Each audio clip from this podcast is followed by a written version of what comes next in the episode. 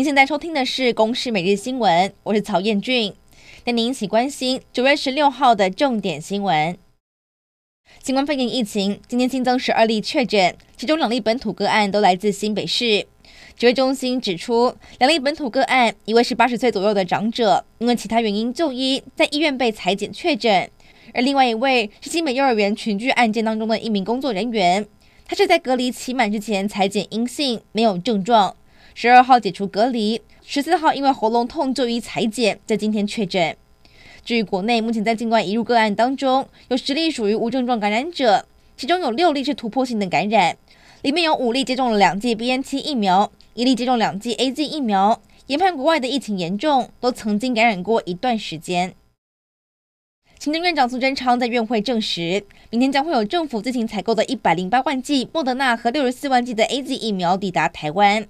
目前，A Z 和莫德纳疫苗在这段时间将主要提供来作为第二剂使用。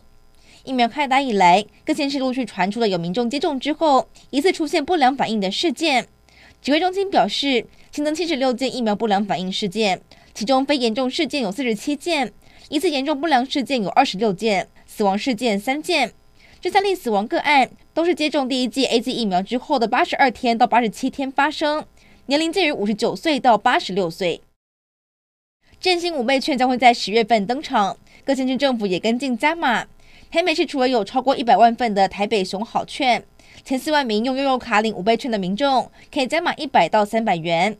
新北市也提供了三十一万份的加倍券，让新北市民抽奖换购。泰鲁格号事故导致有四十九人死亡，两百多人受伤。花莲地院在今天审理了李义祥、监造人员李进福等涉犯了过失致死等罪嫌。罹难者家属要求法官变更审理法条，希望可以把原先起诉的过失致死罪改为杀人罪。高铁延伸宜兰是要在哪里设站？铁道局八月份做出内部评估，认为四城站的拆迁少，工程难度低，相对适合，但引发地方大反弹。宜兰跨党派人士上午到立法院陈情，认为设置宜兰站交通便捷，而且可以保护未开发的农地不再被流失。交通部也做出回应，目前各方案都在评估当中。中国四川泸州市泸县今天凌晨四点三十分左右发生芮氏规模六点零强震，震央深度只有十公里，导致有很多建筑物出现倒塌、破损等情况。目前传出至少两个人死亡，六十人受伤。以上内容由公众新闻制作，感谢您的收听。